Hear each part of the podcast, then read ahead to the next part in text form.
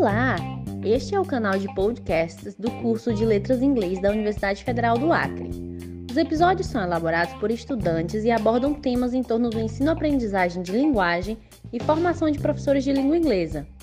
Fique conosco e confira!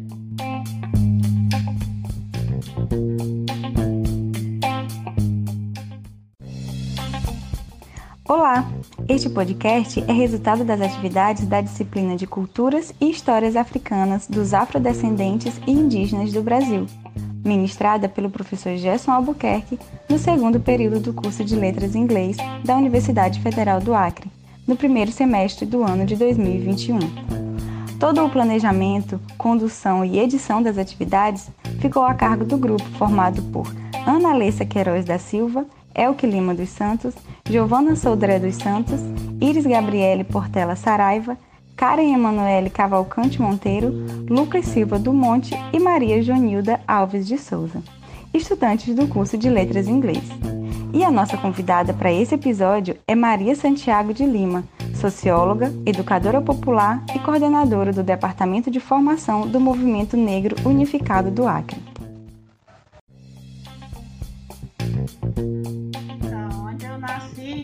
Filha. Né? E o que faziam meus pais, onde vivi, minha infância. Eu nasci no Seringal, é um seringal de nome bem estranho, o seringal se chama Oco do Mundo, na colocação Esperança, para quem é daqui do Acre sabe o que, que é essa, é, essa, essa engenharia aí de seringal e colocação. Meus pais eram seringueiros, né? nasceram filhos de seringueiros, se criaram no seringal também e depois se tornaram agricultores familiares. É, e minha infância foi no Seringal, né? Nós moramos sempre nesses locais. A gente mudou, nós é, moramos no Seringal Santo Antônio do Peixoto, né? no Sering, primeiro Seringal Oco do Mundo, que foi lá onde eu nasci. Depois nós moramos no Seringal Santo Antônio do Peixoto e no Seringal Bagaço. Esses três locais ficam ao longo da BR, aqui no sentido Porto Velho. Né? Então, isso foi a, é, um pouco da minha, da minha história, e a minha infância foi nesses locais. Né? Então, onde eu estudei? Eu demorei para entrar na escola, né? Eu é, iniciei meus estudos aos 16 anos, porque eu, nesses seringais não tinha escola, é... E aí eu estudei numa escolinha de madeira, era uma única sala para as quatro primeiras séries, né? E, e aí eu entrei nessa escola, só que eu estava com 16 anos e logo eu tive de deixar, sair dessa escolinha por causa da minha idade avançada, né? E tive que passar por todos os estudos que eu chamo de estudo espedaçado, né?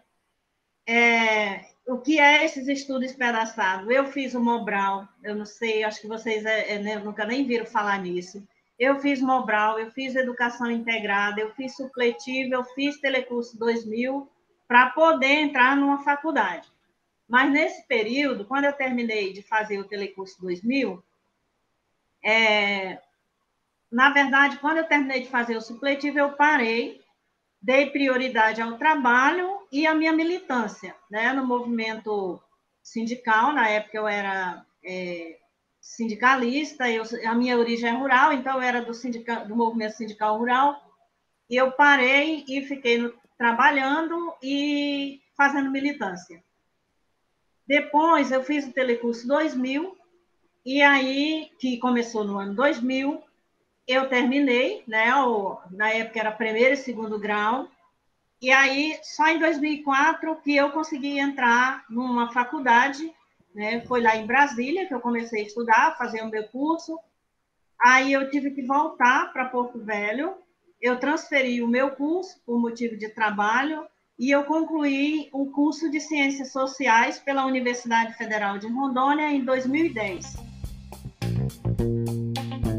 Então, eu me considero, como é, vocês já falaram, de profissão, eu sou socióloga, né? E, e assim, esse é um curso que eu é, persisti muito para. Eu sempre quis, né? A primeira palestra que eu vi na vida foi por um sociólogo e eu estava iniciando, eu estava com 16 anos, né? Eu estava iniciando e eu pensei, eu quero ser isso. E aí eu de, e demorou, mas um dia eu consegui. É, educação popular é, é, um, é isso que você coloca, né? É a gente trabalhar com as organizações sociais, com grupos é, organizados, né? E eu trabalho é, um pouco, né? Faço, porque as palestras que a gente faz, eu considero como é, não como uma aula formal, né? Mas traz toda a informação, todo, às vezes, todo o conteúdo da, das aulas que vocês presenciam. E, o, e aí eu trabalho com a questão da, dessa temática racial nos meus espaços de atuação, né? Com a população negra. Quem é essa população? Eu trabalho com mulheres, eu trabalho com juventude, com adolescentes e geral, né? Com o povo geral. E a gente faz é, esse debate da, da questão racial, e é por isso que eu me considero uma educadora popular, porque a gente trabalha com esse público, né? E, e é isso. É, as cotas, para mim, as cotas, ela é um instrumento que os pobres, em especial os negros, podem usar para ter o mínimo de acesso aos espaços dominados pelos brancos. Para mim, isso está tá colocado. E que este, né, esse instrumento das cotas, ele também é, é uma, uma ferramenta que possibilita as pessoas é, estar nos espaços onde sempre foi usado para manutenção de privilégios. Talvez seja um pouco pesado o que eu estou falando, mas para mim, assim, a, o, o maior parâmetro que eu tenho de medir a participação do povo negro na. Vamos pegar o espaço de, que a gente está falando e que vocês estão frequentando, a universidade, por exemplo. É, quando eu estive na UNB em 97, é, aquilo lá era um espaço que dificilmente você via um negro estudante e muito menos um negro professor. Quando eu voltei na UNB em 2009, a, assim, era, a, a, UNB era outra. É, não do ponto de vista da estrutura, mas da, da, da, da fisionomia das pessoas. Entendeu? Então, para mim, as cotas, ela não é uma medida que resolve tudo, mas ela é um forte instrumento que ela possibilita esse público excluído das políticas públicas a ter acesso a esse, né, a, a, a diversas coisas, principalmente a educação, que foi considerada por muito tempo é, uma, o acesso foi reservado por muito tempo para as pessoas que sempre foram privilegiadas, no sentido de ter acesso mesmo às políticas públicas, eu estou falando disso. Né? Então, é, as contas, seja elas, né? e aí quando eu falo de contas, eu falo de tudo, na educação, no serviço público, tudo, ela é esse instrumento que dá essa possibilidade. Muito embora eu acho que mesmo com as cotas, a gente tem um grande desafio. Talvez até esteja respondendo a outras perguntas lá na frente, né? Mas eu acho que isso está bem relacionado a esse ponto. É,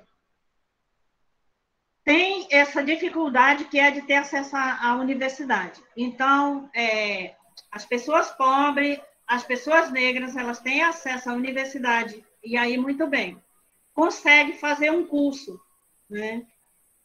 Aí, isso é só o começo da batalha porque a batalha maior vai vir para ela conseguir ter acesso ao mercado de trabalho. E aí eu vou pegar um exemplo na área do direito. Eu tenho vários amigos e amigas que se formaram em direito e que continuam desempregadas com muita dificuldade, né? E eu tenho pessoas assim que é, de uma certa forma se angustia por isso.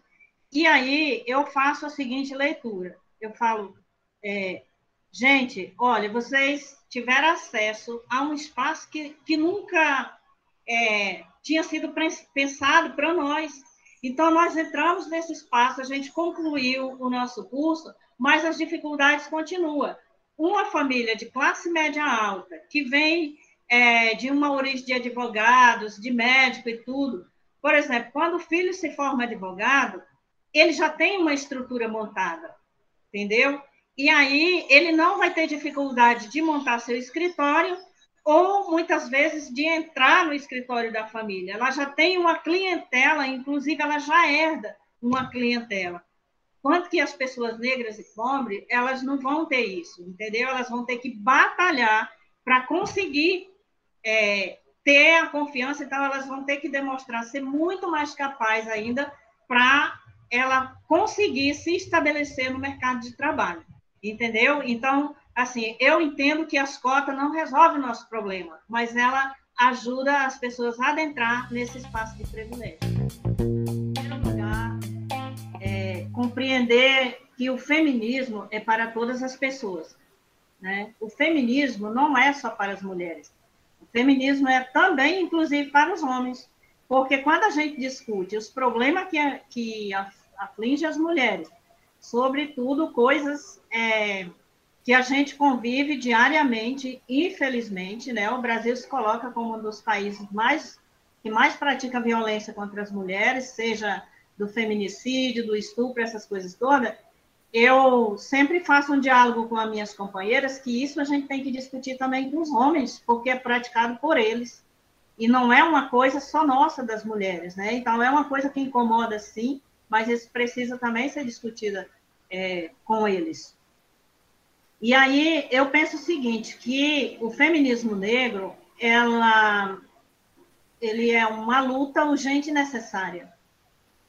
O Brasil é um país é, com maior grau de desigualdade social, e dentre estas desigualdades se destacam as opressões que são racistas, que são sexistas, que têm raiz no patriarcado é, colonial e que essa essa mazela, digamos assim, ela se legitima numa superioridade masculina e que se apoia numa faça é, de uma sociedade de é, democrática, de uma democracia racial à brasileira. Né? Então, se criou, ao longo da nossa história, padrões de valores culturais, né? e esses valores culturais colocam é, os negros e negras numa situação de inferioridade. E boa parte das mulheres, é, boa parte das mulheres feministas, elas vêm de uma luta com base numa pauta de, é, feminista branca, digamos assim. É, com formação nessa sociedade desse patriarcado, né, aonde elas vêm com uma cultura é, desse espaço é, com uma carga muito forte da questão da religiosidade, com base no patriarcado. É, e aí eu acho que todos nós, né, todas nós que estamos aqui e que conhecemos uma feminista, né, uma pessoa que trabalha é, com essa questão na defesa dos direitos das mulheres, é, conhece uma pessoa, uma feminista branca, que tem uma empregada negra em sua casa. E aí, se a gente perguntar para essa pessoa quantas vezes ela chamou essa pessoa para é, fazer parte dessa discussão que ela promove fora de casa, muitas vezes, né, dificilmente essa pessoa foi chamada, eu estou falando dessa empregada doméstica, foi chamada para fazer parte da discussão dessa pauta. E se fosse, ela não ia se sentir incluída. Por quê? Porque o feminismo, de um modo geral, esse que eu estou falando, que vem com essa carga dessa sociedade colonial, patriarcal, é, machista, é, preconceituosa, homofóbica, essas coisas todas, é, essa mulher negra ela não vai se sentir representada nessa discussão. E é exatamente daí da onde surge é, a necessidade da gente é, organizar uma discussão que inclua as mulheres negras, que é isso que a gente chama de feminismo negro, né? E aí eu diria que o feminismo negro é uma ação coletiva na luta pelo reconhecimento das mulheres negras e, para isso, trazer de forma organizada a participação dessas mulheres negras, com essa compreensão de uma pauta mais ampla, de uma pauta que nos inclua, é, que nem sempre se complementou dentro da discussão do feminismo geral, né, e dentro do, do movimento feminista. E aí, eu diria assim: quem pode falar das nossas dores, das nossas alegrias, é, das no, dos nossos aperreios, né, dos, somos nós, mulheres negras. E aí é por isso que a gente ressalta a importância da participação das mulheres negras é, nesses espaços, né, de forma mais organizada e movimentando é, um movimento de mulheres, né, no, através do movimento negro, chamando a atenção, inclusive, para a ocupação de, de espaço. Quais são esses espaços? São os espaços de poder. Né? E esses espaços de, de poder são vários, que vai desde uma associação de bairro ao parlamento, né? E, e aí, nesses espaços, somente nós podemos estar representados em nós mesmos, porque ninguém pode falar da dor do outro você pode se sensibilizar, você pode conhecer, você pode é, é, falar, falar pode ser, mas não é você que sente, entendeu? Então, existe essa necessidade de organizar um movimento negro, as mulheres negras, dentro dessa pauta que a gente chama de feminismo negro. Então, eu acho que é uma discussão urgente e necessária. Então, eu penso que essa lei ela dá essa oportunidade de contarmos aos alunos a história de um país de um Brasil verdadeiro, porque é, de fazer essa correção, entende? Nas formas erradas que durante todo esse tempo foi ensinado para é, os alunos sobre é, a história do negro no Brasil, mas é, tem uma coisa que é muito mais séria que, também, né? Tão, ou tão séria, tanto quanto, que é a ausência é, dessa de contar a história também do continente africano. A história do negro no Brasil ela é contada pelos vencedores, né? Ela é tratada de forma é, muito mais negativa né? E sempre na tentativa de fazer com que os negros não tivessem referências positivas, é, muitos ainda acham que a África, por exemplo, por exemplo, é um país. Quando se fala de África, o que vem na mente é como se fosse um país de pouca civilização e sem muita instrução tecnológica, o que não é verdade, né?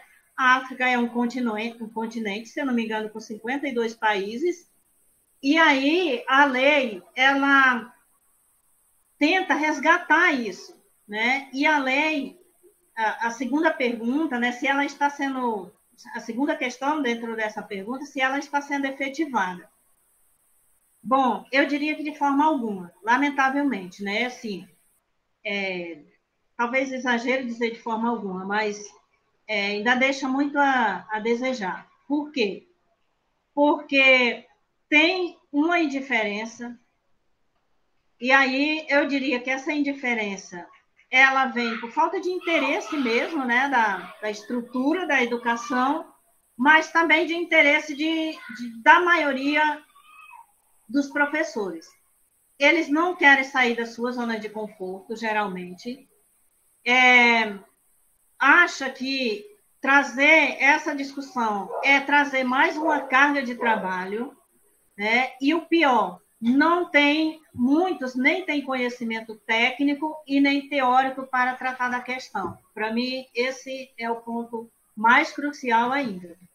É, e aí, o pouco que foi feito né, nas escolas foi por iniciativa, muitas vezes, de professores. Não é uma, uma é, um trabalho que é feito dentro da estrutura da escola, pensado, organizado, não é. É muito mais por, isolada por iniciativa de professores. Né? E, e aí, eu acho que que há essa necessidade de integrar esse ponto com as ações efetivas da escola. E aí, é, na questão se houve mudança de 2003 para cá, eu penso que os alunos que tiveram a oportunidade é, de ter na sua sala de aula, e aí eu insisto na sua sala de aula, porque não é uma é um compromisso da escola como todo, mas por iniciativa de alguns professores que trataram com responsabilidade desse tema, né, que a Lei 10.639 traz, eu diria que sim. Eu penso que nem, nem que seja uma boa reflexão sobre a população negra, esses alunos adquiriram. É, eles tiveram conhecimento e, e o conhecimento é muito importante porque quando você aprende, é, você leva realmente para o resto da vida. Né? Então, eu acho que a lei ela tem essa lacuna, mas ela é muito importante para trabalhar a formação dentro dessa visão é, verdadeira, né, de um Brasil de verdade e não dessa que a gente aprendeu é, nas nossas escolas, que a gente viu os nossos livros era um negro meio que deformado, gordo e o outro metendo o açoite, né? Então quem é que vai querer ser negro com uma situação dessa? E essa coisa das referências é muito importante, né? Então, é, o período que a gente entra na escola, a gente não vê esse esforço da, da, da escola trazer essas referências negras de forma positiva, né? Pegar é, as grandes descobertas, por exemplo, tem coisas é, muito importantes que servem para a humanidade, e isso há séculos e séculos, que foi descoberta por pessoas negras, por cientistas negros, né? E aí, as pessoas, quando isso acontece, as pessoas tomam conhecimento né, do que aconteceu com relação a isso, mas não se dá conta que foi descoberto por uma pessoa negra, entendeu? A preocupação, de, inclusive de tratar da lei, ela se dá mais no mês de novembro, no mês de maio, porque trata do 13 de maio, mas que o movimento negro autêntico ele não considera o 13 de maio, raramente no mês de julho, porque o mês de julho, 25 de julho, é o, é o Dia da Mulher Negra Latino-Americana e Caribenha. Então, são essas três datas no ano que a escola se movimenta para falar de alguma coisa. E aí, a lei ela veio para quebrar isso, né? mas, infelizmente, ainda hoje a gente ainda continua nessa, é, nesse ritmo, né? de considerar somente as datas comemorativas. Então, eu penso que é, uma das coisas é você se convencer de que você está fazendo a coisa certa. Porque quando você não está convencido disso, né, se você é uma pessoa preconceituosa, estou falando você no sentido figurado, né, é, se você é uma pessoa preconceituosa, que traz uma carga distorcida é, da questão cultural, da questão religiosa, essas coisas, se você não se desprende disso, né, você, de uma certa forma, vai acabar passando isso para os teus alunos. Então, eu acho que a primeira coisa é você se desprender dessas coisas é, e tratar como uma questão normal, como um tema normal, como se fosse um outro qualquer. É, e aí, a, a segunda questão é você não achar, não, não, não pensar e não ficar pensando que isso é um tema somente ou da sociologia ou da história. Né? Essa o tema da, a, a, da discussão, essa lei, ela traz essa discussão temática, ela cabe em todas as matérias, né? E aí, é, eu, eu trabalhei na prefeitura aqui e também no estado, e a gente fez um levantamento. Então, chegava nas escolas, eu não vou nomear quais foram as escolas, é, e aí a gente perguntava né, sobre a, a lei 10.639, como que eles estavam trabalhando tal. Aí a primeira reclamação era que não tinha material. E aí a gente entrava na biblioteca, é, e aí, pasme, eu encontrei livros, eu e outras colegas de trabalho, a gente encontrou não só livros, é, outras coisas que vinham, por exemplo, tinha um jogo chamado Kamala, eu não sei se vocês é, conhecem, já viram falar, que é um jogo africano, jogos africanos, né? A gente encontrou fazendo suporte para segurar móveis dentro da escola. Né? Então, não era falta de material. Aí nós pegamos, teve uma escola que a gente pegou e aí a gente fez um trabalho com crianças de três dias, durante três dias. É, nós saímos catando tudo na escola, o que tinha é, de material que falava sobre a história da África.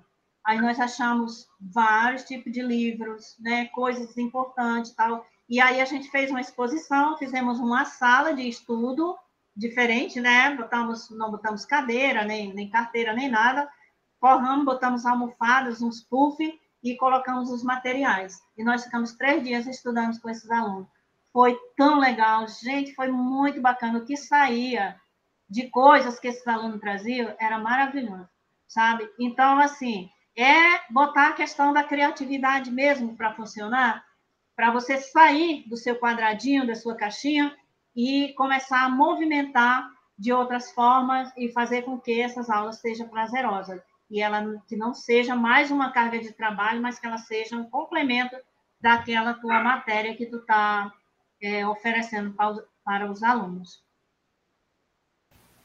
Quando a senhora toca nesse assunto da, dos professores em escolas, né, de como colocar isso em prática na sala de aula, até me lembro de uma professora do segundo ano do ensino médio, ela era de história, em que ela desviou do plano curricular e ela começou a falar para a gente sobre o continente africano, continente africano. Então ela até chegou a passar uma lista para a gente dos 52, pa 52 países de lá e disse que era para a gente decorar 10 daqueles lá, que na próxima aula, quem falasse aqueles 10 que ficou na cabeça ia ganhar um ponto. Então era uma forma dela de motivar a gente para a gente aprender os Sim. países daquele continente. Exatamente. É, é isso. Interessante também, Santiago, reforçar que seria muito interessante que os professores tivessem essa formação, essa é, é, é, contato com essa temática no momento da formação, assim como a gente está tendo, né? Sim. né? Aqui agora. Uhum. Porque Exatamente. eu parto do princípio que ninguém pode, ninguém pode é, ensinar o que não aprendeu, né? E, concordo, concordo com você, Ana né? Tu não vai ter um, tu não vai ter um insight de, de, de, de falar, vou fazer isso porque veio uhum. aqui agora. Quando tu tem já uma formação, quando tu já foi exposta a esse assunto, fica muito mais fácil tu uhum. ter estratégias para falar ele né, na, na, tua sala futuramente. Que uhum. bom, mais uma vez, muito bom que a gente, né, nesse momento da nossa formação aqui, tenhamos esse, contato com essa temática que certamente nossos alunos também terão. Isso, que legal tem uma coisa é, que é, acho que eu já falei, da questão das referências, né? Então, é, eu estava até essa semana vendo um videozinho, não sei se vocês já viram, de uma menininha negra, né, com cabelo assim parecido com o meu. E aí ela está assistindo o, o jornal hoje, que é apresentado pela Maju. Não sei se vocês já viram esse vídeo né? Que ela fica toda feliz, ela diz: Olha, olha meu cabelo igual a mim, meu vestido, o vestido dela, ela passa assim na televisão, o vestido dela é amarelinho igual o meu. E aí, é, aquilo para uma criança é muito importante. Então, hoje, assim, tem uma coisa que a gente, é, que nós não tivemos, e aí eu digo nós, porque vocês, eu acho que também se inclui, mas muito mais eu, é que essas coisas da referência. Né? Então, as nossas referências foram muito, muito negativas. Né? Aquela referência que a gente via na, na, nos livros, é, ninguém vai querer, vai, vai ter orgulho é, de ser negro, vai ter autoestima, né? vai é, se sentir bem, uma, uma jovem, por exemplo, se sentir bonita, sentir seu cabelo, né? mas seu dia, e aí se arrumar, se achar maravilhosa, se tudo que ela vê, inclusive na escola, é tudo que põe ela para baixo. Né? E aí, na, é, os livros, eles traziam muito isso. A escola cumpriu esse papel. Né? Primeiro foi de não trazer referências positivas, só trazia referências negativas. É, segundo, é colocar o papel do negro como pessoas inferiores, né? E a sociedade hoje ainda tem essa, né, essa característica é, brasileira. E aí é, é difícil, a gente ainda encontra pessoas desse jeito, a gente encontra famílias inteiras que têm essa, essa coisa introjetada de que esse é o lugar dela mesmo, da miséria. Se ela está na miséria, então ela é assim. Meu pai foi assim, minha avó foi assim, meu tio foi assim. Né? Na minha família, nós somos nove irmãos. É, eu e o meu irmão começamos a fazer faculdade junto. Aí, como ficou muito pesado, eu abri mão do meu curso logo no início. Né? Entrei, mas aí eu fiquei só uns dois meses, eu nem conto isso.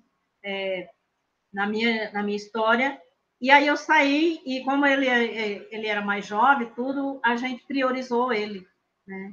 E aí ele foi a primeira pessoa a fazer faculdade, eu fui a segunda pessoa. Na minha família, da minha mãe para trás, não tem um que sabe ler. Entendeu? Então, a gente é aquelas pessoas que conseguem furar a bolha. E aí, é, o que, que é isso? Isso é acarretado desse histórico de que a gente é incapaz, de que a gente é inferior, de que a gente tem que se conformar com o que tem, porque a gente não vai chegar a lugar nenhum. Né? Então, quando eu falava dessa dificuldade é, que a gente tem de ocupar o espaço no mercado de trabalho, mesmo se formando, mesmo tendo frequentado o banco de uma universidade, eu estou falando disso. Né? Tem essa coisa da ausência é, de referência e tem essa coisa que foi introjetado na mente de que a gente é incapaz. Né? Então, a nossa sociedade é uma sociedade desigual e ela vive de manter privilégios. Nós, professores, eu gostaria de colocar uma questão que eu acho que é importante. É, muitas vezes, a criança negra e pobre, o único, é, o único degrau que ela tem para subir e dar um rumo diferente na vida dela é a escola. E é exatamente esse, esse lugar que muitas vezes expulsa ela de volta para o lugar de onde ela veio. E isso se dá nas, nas coisas é, que muitas vezes as pessoas nem é, não acham importante. Por exemplo, uma criança negra que chega na escola, ela vem a pé, na poeira, nesse sol quente insuportável, ela soa. Quando ela chega, ela não chega uma criança cheirosa. Então, o que, que acontece? A professora vai lá e pega, aí ele vem, pede para explicação é, daquela matéria. Aí a professora pega, ai, menino, sai para lá, tu tá fedendo. Aí pega e olha assim, e nem dá muita atenção no caderno dela e, e despacha a criança, sabe? Isso é um passo para você é, deixar essa criança, é, como é que eu digo? deixar essa criança desmotivada. Então, são coisas, são somatórias que vai acontecendo, né? São as piadas, são. Ah, você neguinha, parece, teu, parece que teu cabelo é de bombril, teu cabelo de palha. Então, são essas coisas que vai é, se somando, se somando, e que vai chegar um dia que essa criança vai odiar a escola. Porque a escola não se tornou para ela um espaço de aprendizado e de prazer, porque o aprendizado tem que ser prazeroso.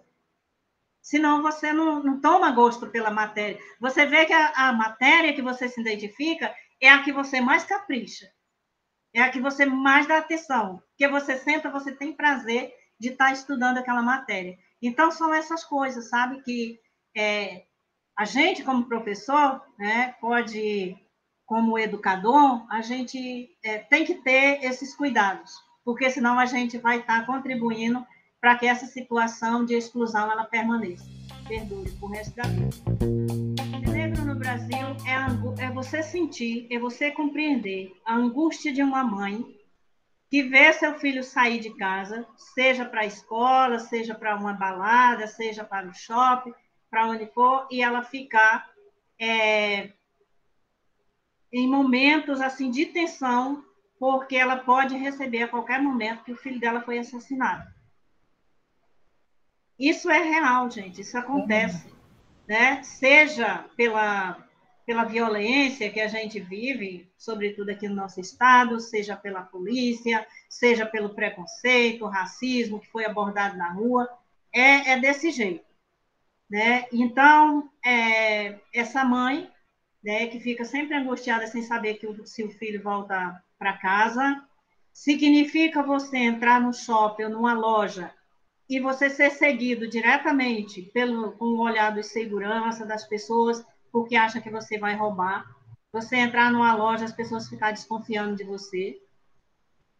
É, significa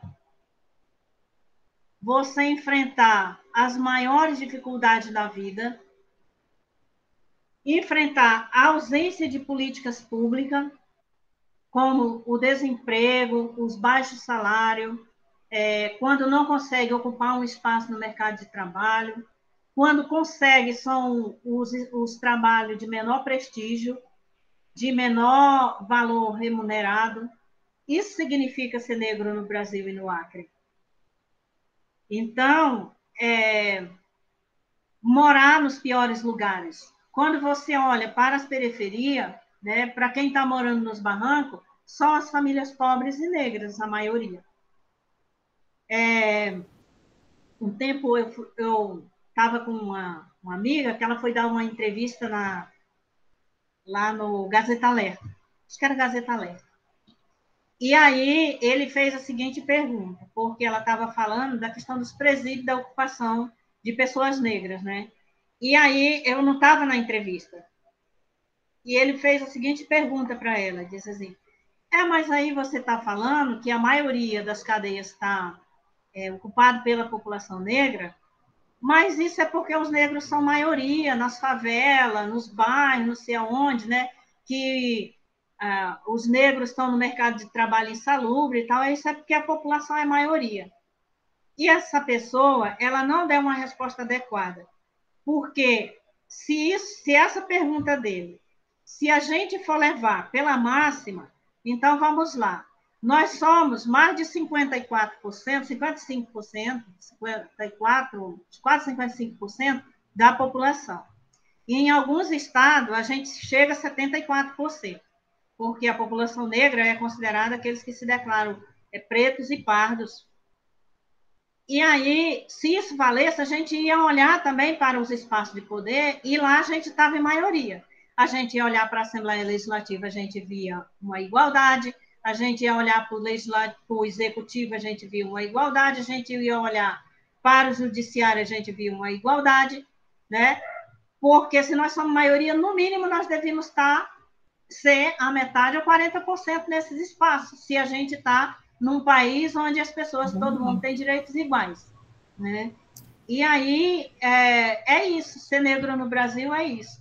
É você, mesmo sendo a maioria, você está em minoria nos espaços de poder, você está em maioria somente nos, nos espaços de menor valor, de menor importância. Então, é, o MNU, ele é um movimento é um dos mais, dos mais antigos no Brasil, é, tem 43 anos, é, tem uma história de, de atuação muito, é, muito forte, né? Então, se você procurar na internet, você vai descobrir lá várias personalidades. Foi fundar, uma das fundadoras foi Lélia Gonzalez, que eu acho que vocês já ouviram falar né? Ela tem livros, né? E tudo. E sempre a gente estuda texto dela também é, nas universidades, textos acadêmicos. É, e ele tem o seu principal objetivo é o combate ao racismo. Tem também como meta a questão da ocupação dos espaços de poder, de decisão. É, é um movimento como é que eu diria? É um movimento de pensamento de esquerda, né? mas ele é um movimento plural, ele tem diversas agremiações de, né, de linha partidária ou não, né? e, e isso é muito rico né, dentro do o debate interno, dentro do movimento. É, ele hoje existe praticamente em todos os estados do Brasil, acho que só tem dois estados que que o, MNU não está presente, né? E, e aqui a gente trouxe, chama de sessão, né? Porque o movimento ele é nacional, ele tem um estatuto único, um CNPJ único, e aí nos estados são sessões. A nossa sessão aqui, a gente trouxe há pouco mais de dois anos, né? E ele é um, já falei que é um movimento plural, e as pessoas que querem participar, elas aderem através de filiação. Né? Tem uma ficha lá onde as pessoas se filiam é, e participam da, das discussões, dos eventos. Agora não, porque a gente está em período de pandemia. Mas em novembro, por exemplo, nosso Congresso Nacional vai ser em Pernambuco. Né? E, e é isso, né? É um movimento, ele trata das temáticas é, dessa coisa do combate ao racismo, mas dentro do movimento a gente tem o departamento de formação, a gente tem o departamento de LGBTQIA+, tem o departamento de, de mulheres, né, de gênero, e, e é isso, né? Então ele é bem amplo e plural. O brasileiro, é, o que constitui a nossa sociedade é a origem do povo indígena e do povo negro. Né? Muito embora isso foi tentado é, se negar ao longo da nossa história. Mas a essência do povo brasileiro é isso. Então, eu penso que tratar dessa questão, começar pelas coisas mais simples. Por exemplo, começar a observar quanto que na nossa vida é, diária a gente convive com essas raízes com essas histórias, sabe? Você pega, por exemplo, a culinária do povo brasileiro, ela é toda recheada de, de da culinária africana, né? Você pega a, a origem da farofa, todo mundo só lembra da feijoada, né? Mas aí você pega um, assim, uma infinidade de pratos da culinária brasileira que é, é tudo da origem africana. Isso é uma coisa. Na cultura, na, né, na, na dança, na música, isso nem se fala. É, e aí, é, tem essas coisas, né, que eu acho que, que quando começar a trabalhar, que vocês começar a pensar de levar isso para dentro da sala de aula, começa por essas coisas simples. Na nossa linguagem, né, a nossa, a nossa língua portuguesa, ela é entremeada da, né, de, de dizeres, de gestos, de uma série de coisas africanas né? E eu levei muito tempo, as pessoas dizem que eu pareço muito com meu pai, porque eu tenho esse gesto de fazer isso aqui. É, depois eu comecei a perceber que muita gente, os negros, né, têm uma mania de ficar fazendo isso, de, de fazer isso, né, de ficar desse, fazer esse gesto. Aí um professor da Universidade do Paraná, professor Edilson, aí ele falou que isso é uma, uma coisa que, que seria como se fosse genética, ele usa outros termos, né? Desse gesto aqui. E aí você, eu prestando atenção realmente como as pessoas negras gostam de fazer isso aqui. Então são essas coisas que a gente faz, que a gente usa e que isso não é passado, né? Então para vocês que vão entrar na, na sala de aula, é, tem essas coisas que são muito importantes. Você acabou de ouvir o canal de podcast do curso de Letras em Inglês da Universidade Federal do Acre. Nos vemos no próximo episódio.